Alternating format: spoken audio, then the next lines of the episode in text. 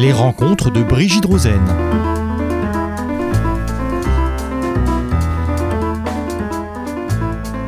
Bonjour. J'ai la joie aujourd'hui, nous avons la joie de rencontrer le docteur Pierre Lévy-Soussan. Docteur, bonjour. Bonjour. Merci d'être là. Alors, en quelques mots, parce que j'ai tellement de questions à vous poser, je vous présente. Vous êtes médecin avec une spécialité qui est la psychiatrie. Vous avez une activité absolument extraordinaire puisque vous faites partie d'énormément de commissions. Vous êtes directeur de la consultation euh, de l'affiliation de centres médico-psychologiques pour l'enfant et la famille. Vous êtes expert auprès du service social international, ce qui n'est pas loin. Vous êtes dirigeant de nombre d'associations euh, absolument fondamentales dans le cadre de la famille. Vous êtes expert auprès des tribunaux et je vais euh, mettre à mal votre modestie que je connais particulièrement bien, mais vous êtes extrêmement souvent nommé parce que les magistrats et ce n'est pas rien, ont confiance en vous. Puis vous avez votre cabinet libéral, et je terminerai en disant que le nombre de vos publications est tel que je ne vais en citer aucune, si ce n'est que je vais parler. Vous faites beaucoup de conférences, toujours suivies car passionnantes. Vous êtes un être passionnant et passionné aussi, je pense, par ce que vous faites. Et vous avez, au Bernardos, qui n'est pas rien non plus, animé un colloque absolument formidable sur lequel je voudrais que nous revenions sur des notions qui nous sont extrêmement importantes avec notre sensibilité, tout à la fois le droit et la famille. Et les questions essentielles, existentielles, je dirais, que je voudrais vous poser, s'articulent autour de ces deux thèmes, c'est-à-dire les suivantes, et vous voyez, je respire avant de les dire, le droit fait-il la famille ou la famille fait-elle le droit? C'est essentiel, c'est presque existentiel, et j'arrive tout de suite à ma première question, pour qu'on comprenne bien le débat. Pour vous, en tant que médecin psychanalyste, qu'est-ce que le droit? Qu'est-ce que le droit, sachant que c'est une notion pour nous de la plus grande importance, puisque le droit, c'est le livre, et qu'on dit en hébreu tout va bien, bécédère. En clair, tout est en ordre. Voilà cette première problématique sur laquelle je voudrais vous entendre. Nous voudrions tous vous entendre. Bien, tout d'abord, je vous remercie de, m'avoir invité et de poser ces questions qui vous avez commencé à prononcer un mot, un mot clé, c'est-à-dire la clinique de la famille est une clinique où les questions sont existentielles. Pourquoi elles sont existentielles? Parce qu'elles donnent les fondations. Et elles donnent quelles fondations? Elles donnent des fondations pour vivre. Ça, c'est dans les bons cas. C'est-à-dire, dans les bons cas, ce sont des fondations sur lesquelles nous pourrons bâtir, nous pourrons construire et où l'enfant pourra construire son identité. Des structures, donc. Exactement. Et à nouveau, il pourra transmettre, hein, il est toujours question de transmission dans la famille, transmettre ces, fondations pour que les enfants, à leur tour. Et pour répondre à votre première question, qu'est-ce que le droit pour un psychanalyste? Ben, Le droit, euh, je, reprendrai cette, cette expression de, qui vient d'un fragment de... Euh, du code justinien d'un jurisconsulte qui s'appelait Martien, il posait la même question, c'est-à-dire à quoi sert le droit et plus exactement à quoi sert la loi. Alors si un Martien pose la question, une on a de vous entendre. Et, euh, et, la réponse était vitam instituere, c'est-à-dire instituer la vie. Et pour un psychanalyste, quand on voit ces termes instituer à côté de la vie, pour nous ça veut bien dire que par rapport à toutes les, les, les, les émergences et les fondations pulsionnelles qui sont le lot de tout un chacun, eh bien il va falloir instituer ces pulsions. Il va falloir donner un cadre, c'est-à-dire une exigence de limite par rapport à ces pulsions qui nous animent. Et si on peut dire euh, à quoi sert la loi pour un psychanalyste, c'est tenter de canaliser, euh, de canaliser les pulsions de façon à pouvoir faire humanité, de, de manière à pouvoir faire lien, que ce soit des liens familiaux, mais on sait à quel point ces liens familiaux vont conditionner les liens sociaux plus tard. Bien sûr, les liens professionnels, Exactement. la place de chacun. En fait. Tout à fait. C'est pour ça qu'un ratage, peut-être qu'on parlera de, cela plus tard, c'est pour ça qu'un ratage dans, dans, ce nouage au départ a des conséquences dramatiques dans le futur. Et on voit bien que si on n'est pas fondé à vivre, à ce moment-là, on peut être fondé à mourir, voire fondé à tuer, voire fondé à, faire beaucoup de choses. À malheureusement, c'est pour ça que les enjeux sont, sont, sont cruciaux hein, par rapport à ces questions-là. Bien sûr. Alors, je vais vous poser la deuxième question de notre thème. pour vous, qu'est-ce que la famille? C'est-à-dire que est-ce un fonctionnement biologique ou un fonctionnement symbolique? Vous nous avez parlé de structure, de construction, euh, du droit et des liens qu'il doit créer. Et quelle place a la famille dans cette élaboration? Alors la place de la famille, et euh, je reprends encore ce terme, est fondamentale, parce que cela va être euh, le, registre de la famille, l'un des plus importants, c'est le registre filiatif, c'est-à-dire ce qui va permettre à chacun de se construire symboliquement avec des choses qui vont le fonder, c'est-à-dire où l'enfant va faire comme s'il venait de ces deux adultes qu'il va lui-même transformer en père et mère. C'est-à-dire on a déjà, pour entrer dans le vif du sujet, euh, les fondations de la famille ne sont pas tant biologiques au sens lien du sang, parce qu'on peut se passer du lien du sang, que ce soit dans les adoptions, que ce soit dans les aides médicales à la procréation. Mais en revanche, on ne peut pas se passer de ce scénario fondateur où l'enfant va imaginer qu'il va venir de ces deux adultes qui vont être ses deux parents. Par une scène fantasmatique qu'on appelle la scène primitive et l'enfant va, va, va construire cette place-là. Et à ce moment-là la filiation pourra se faire. C'est-à-dire que la filiation ça sera une transmission de dette c'est-à-dire ça serait une transmission de d'identité de, au sens que tout ce qu'on a fait tout ce que les, les parents ont fait pour l'enfant lorsqu'il deviendra adulte il le fera pour ses enfants. Donc ça suppose toujours ce jeu intergénérationnel où, l'enfant va permettre aux parents de payer, si je puis dire, leurs dettes, leurs dettes qu'ils ont par rapport à leurs propres parents. Et cette dette, ça sera une exigence, là encore, on y revient, cette dette sera une exigence de limite, une exigence de raison et une exigence de sens. Et c'est cela qui fera justement la filiation. est-ce que vous êtes en train de dire que la famille est un moment crucial de vérité généalogique? Exactement. C'est-à-dire, c'est et, on le voit bien dans, dans la clinique, c'est-à-dire, euh, si vous voulez savoir justement qu'est-ce qu'il en est de vos liens avec autrui, ayez un enfant. Et là, vous allez avoir tout qui va se révéler, c'est-à-dire tous les enjeux invisibles qui vont devenir visibles. On peut le dire aussi pour savoir, voilà, qu'est-ce que, quels sont les liens familiaux. Et eh ben, faites un héritage. Et puis, vous allez vite avoir aussi, là encore, un moment de vérité sur les liens familiaux. C'est-à-dire qu'il y a l'enfant va être celui, le, lorsque l'enfant paraît, alors tout le monde peut sourire, mais euh, lorsque l'enfant paraît, parfois ça va être dramatique, ça va être une tragédie, parce qu'il va révéler toutes les blessures de la propre enfance de chacun. De chaque parent. De chaque parent. aussi bien du père que de la mère, qu'aussi bien du couple d'ailleurs.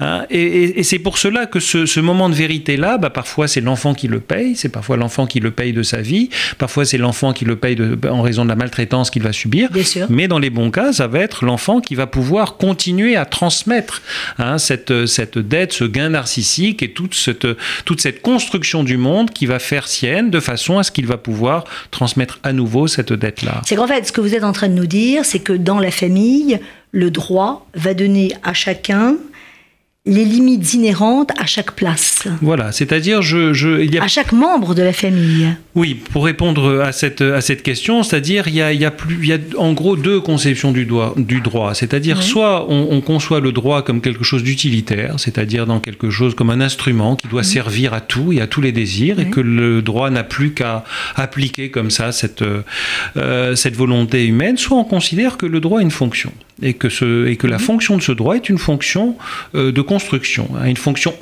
anthropologique, c'est-à-dire va avoir une fonction pour donner du sens à la place de chacun. Pourquoi? Parce qu'une existence de chair en tant que telle euh, ne suffit pas. Il faut qu'il y ait à la fois de la chair et puis une seconde naissance à la société.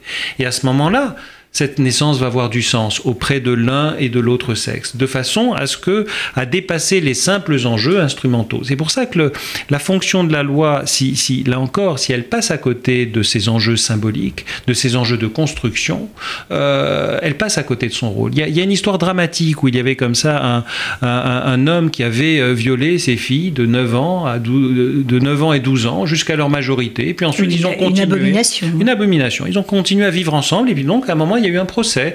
Et puis lui d'expliquer que bah voilà, l'inceste était quelque chose de normal et les filles de réclamer, enfin une fille en particulier, de réclamer que voilà, euh, elle avait une histoire d'amour avec son père depuis ses 10 ans, etc. Et la loi ne s'est pas appliquée. C'est-à-dire la loi était fascinée par ces enjeux émotionnels, euh, émotionnels. Il y a même un psy qui a dit bah voilà, il existe des incestes heureux. Hein. donc vraiment, on était dans, dans, dans, une utopie totale.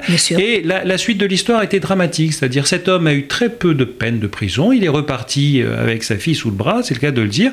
Les structures n'ont pas été reconnues, en fait. Oui, c'est-à-dire tout le tiers juridique a été annulé au nom justement de l'amour, de l'émotion, et que bon, finalement, ces enjeux symboliques n'étaient pas très mhm. importants. Deux ans après, cet homme a, tué sa fille devant son fils, euh, qui avait 13 ans. Donc une histoire horrible, mais les enjeux de cette histoire étaient importants. C'est-à-dire, la, la, la, Cour a, vu que, bah voilà, ce, finalement, le symbolique n'était pas important, et puis on dit qu'il existe des incestes heureux, donc pourquoi pas hein, Comme tout peut se faire dans notre société, pourquoi pas Donc, alors justement, euh, j'en arrive à, à, cette troisième question, puisque en vous écoutant très attentivement, vous êtes en train de nous dire que le droit doit faire la famille.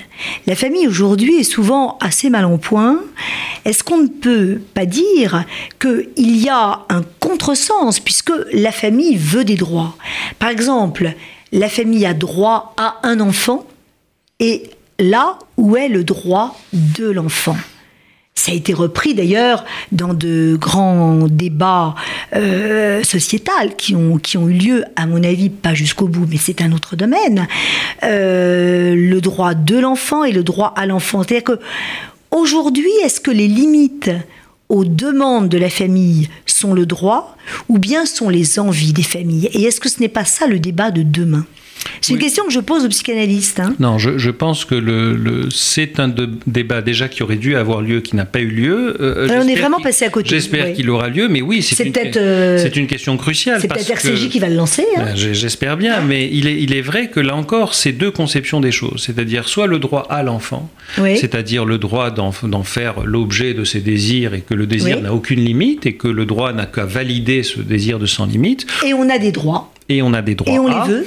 ou bien voilà on en revient à une conception plus par rapport à la justice dont on parlait, c'est-à-dire quels sont les engagements que nous avons par rapport à l'enfant, c'est-à-dire non pas les droits de l'enfant, mais tout simplement ce qui nous relie à l'enfant, c'est-à-dire quelles dettes nous avons envers l'enfant. Et à ce mhm. moment-là, on pose les choses différemment. Et, et, et, les dettes que nous avons envers lui sont des dettes en particulier de limites et de ne pas le, de, de, faire des, des, expérimentations éthiques à son sujet, comme j'ai pu l'entendre. Bien sûr. Hein, c'est-à-dire que on n'a pas, on n'a pas tous les droits envers lui parce que à ce moment-là, on le considère comme un objet que l'on peut sacrifier à sa toute puissance. Mhm. Et s'il y a bien une leçon qu'on peut retenir justement de la ligature d'Isaac pour euh, faire un peu de lien avec tout cela, hein, c'est précisément que cette ligature, cette main arrêtée par l'ange, c'est précisément ce qui va canaliser les pulsions que nous pouvons avoir. Et que ce tiers que mhm. représente l'ange, c'est véritablement le tiers institutionnel qui va canaliser les pulsions mortifère qui nous anime tous. Donc soit on considère que ce, cet institutionnel ne vaut rien, soit on considère que l'institutionnel qui limite et qui donne du sens va, faire, va permettre quelque chose de crucial, c'est-à-dire de déplacer quelque chose de l'ordre de la réalité, de la pulsion dans la réalité, vers quelque chose de l'ordre du symbolique. Et, et, c'est cela euh, auquel a droit l'enfant, c'est-à-dire renoncer à la toute puissance des adultes à son égard. Sans ça, on en fait un objet et à partir du moment où on n'en fait qu'une chose de chair, euh, on peut euh, voilà en disposer euh, à son égard. et ça pose la question du libre arbitre, ça pose la question du conflit d'intérêts, ça pose la question de tous ces enfants qui ne peuvent pas alors devenir des adultes et ça devient un problème de société où il y a un manque de structure. Mais je voudrais vous poser une question. Vous parlez de dette et vous employez ce mot de dette et non pas le mot de devoir. C'est très intéressant. De, enfin, ça me pose grande question.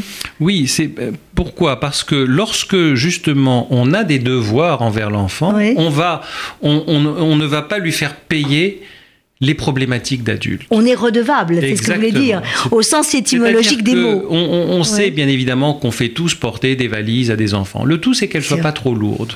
Hein, et que le, devoir que nous avons euh, envers lui, c'est justement que ces valises ne soient pas trop lourdes et qu'il puisse à nouveau continuer son cheminement. Et que ces valises soient source d'enrichissement plutôt que source de lourdeur et, lui faire payer, c'est-à-dire euh, lui faire payer justement tous les, tous les symptômes pathologiques de l'adulte. Donc oui, l'enjeu est là. Et la, et la dette filiative, c'est ce qui lui permettra justement de trouver dans la vie hein, quelque chose qui lui permette de, de, existentiel, qui lui permette de comprendre pourquoi finalement il est venu au monde. Oui, absolument. Et quel est le sens de cette venue? Exactement. Ça sera un sens qu'il devra à la fois créer mmh. et à la fois comprendre. Et comprendre dans la transmission que l'on aura faite. C'est-à-dire transmettre en apportant sa touche. Exactement. Sa patte, sa griffe, pour reprendre un, sens. Vous parlez d'instinct, vous parlez de presque sentiment euh, Tout à fait, c'est-à-dire animal. Est-ce que euh, l'humain, enfin, je veux dire, animal, humain, on arrive à des notions euh, qui vraiment posent grande hmm. réflexion, mais. Je voudrais, pour qu'on avance dans notre rencontre, vous poser une autre question. Avant, on avait des structures au nom du droit. Aujourd'hui, on voit que le droit va s'effacer et il y aurait des limites au nom des désirs, notamment de la famille. Alors, où va-t-on dans cette direction? Ben, ça me paraît dangereux. Alors, je, pense que d'une part, c'est effectivement dangereux, mais on en voit déjà les, failles de ce système. C'est-à-dire, on voit bien précisément que les enfants qui ont été confrontés à du sans limite du côté parental, hein, c'est-à-dire des enfants qui ont pu subir des maltraitances, qui ont pu subir des, mais aussi des maltraitances psychiques. Il n'y a pas que les maltraitances bien physiques, sûr, aussi naturellement. Donc, des enfants qui ont vécu un certain nombre d'injustices, c'est-à-dire des enfants qui n'ont pas reçu leur dû, c'est-à-dire qui ont mhm. reçu autre chose. À ce moment moment-là, ces enfants vont se construire avec un sentiment d'injustice. Et le risque de cela, on le voit déjà, c'est-à-dire ils vont se rendre justice plus tard, c'est-à-dire ils vont s'auto-instituer, ils, vont absolument plus du tout s'auto-limiter, ils vont considérer que le monde va être le, le, champ de leur désir de toute puissance. Et ça, c'est très souvent, et on voit bien justement comment cette dette de maltraitance va se transformer ensuite en toute puissance. Et on va trouver justement des adolescents, voire des jeunes adultes, qui vont faire les pires choses sans culpabilité, parce que précisément, pour eux, ils vont rétablir une justice qu'ils n'ont jamais eue à leur égard. C'est la dette, en, euh, en, fait, est le facteur de la démission. Exactement, c'est pour ça, et ça, ça existe de tout temps, c'est-à-dire, et on l'a très bien vu aussi dans la pièce de Richard III de Shakespeare, hein, que le mal soit mon bien, c'est-à-dire, euh, ces enfants vont devenir des adultes où tout va être inversé. Pourquoi? Parce qu'au départ, ils ont perdu cette notion de confiance dans le monde, ils n'ont pas pu se reposer dans le monde. Et à ce moment-là, ils feront du monde leur lieu de toute puissance et finalement de rétablissement de justice. Et, un criminel sans culpabilité, c'est précisément ça. Hein, c'est ces notions de criminel sans culpabilité dont Freud parle dès, le début de ses œuvres. C'est précisément, c'est-à-dire je, peux tuer parce que je me sens légitime à le faire. Et pourquoi légitime? Parce que précisément j'ai subi une injustice. C'est cela. C'est cela. Et alors, je voudrais vous poser une dernière question. Y a-t-il des parents toxiques? Et le droit, alors, a-t-il sa place? Et euh, où est la place du droit lorsqu'il s'agit non pas de violence, comme vous en parliez au début de notre entretien, mais d'une toxicité euh, morale, par manque de, structure, par démission, par, euh, parce qu'on voit toute cette... Tout ces, enfin, ces horreurs que, mentales qui peuvent être subies, euh, le manque de confiance, le fait de manquer d'amour, euh, on en voit les effets, les méfaits. Alors précisément, oui, et il existe des parents toxiques, il existe de ce qu'on appelle la disparentalité, et, très souvent justement les juges aux affaires familiales ou les juges pour enfants sont très dépassés par cela. Pourquoi? Parce que tout le monde est dans une sorte d'idéologie qu'à partir du moment où on a des enfants, on peut être que bon parent. Donc le fait de remettre en cause le parent, c'est une attaque extrêmement importante sur l'image que tout un chacun peut avoir de la famille. Or bien sûr, il existe que des, des parents qui, au nom de l'amour et au nom du fait que leur enfant, ils en font ce qu'ils en veulent, eh bien, pourront avoir une relation totalement perverse par rapport à cet enfant, voire toxique, voire manipulatrice, mais on en revient à la même chose, c'est-à-dire ils vont considérer cet enfant comme une partie d'eux-mêmes, comme un objet qu'ils pourront, dont ils pourront disposer à loisir. Hein. Et l'essence de cette toxicité, elle est là, c'est-à-dire lorsqu'on utilise l'enfant pour satisfaire son propre narcissisme ou pour lutter contre la dépression, pour tout ce que vous voulez, à ce moment-là, on, le considère comme objet, et à ce moment-là, l'enfant n'est plus protégé. Et, le droit ne doit surtout pas renoncer à sa place de tiers entre cet adulte et cet enfant. Et que là, on, doit donner les outils aux juges, on doit donner les outils à tout cela pour rétablir l'enfant comme sujet et non pas comme un objet. Docteur David Soussan, merci beaucoup. Et me vient un mot, celui de respect. Pouvez-vous, par euh, ces phrases euh, extrêmement intéressantes dont je vous remercie à nouveau, euh, nous y faire réfléchir et que ce respect de tous dans la société, dans la famille, dans le droit, redevienne une règle pas trop oubliée chez nous, mais majoritairement peut-être. Merci, docteur Lévis-Soussan. Merci à vous. Les rencontres de Brigitte Rosen.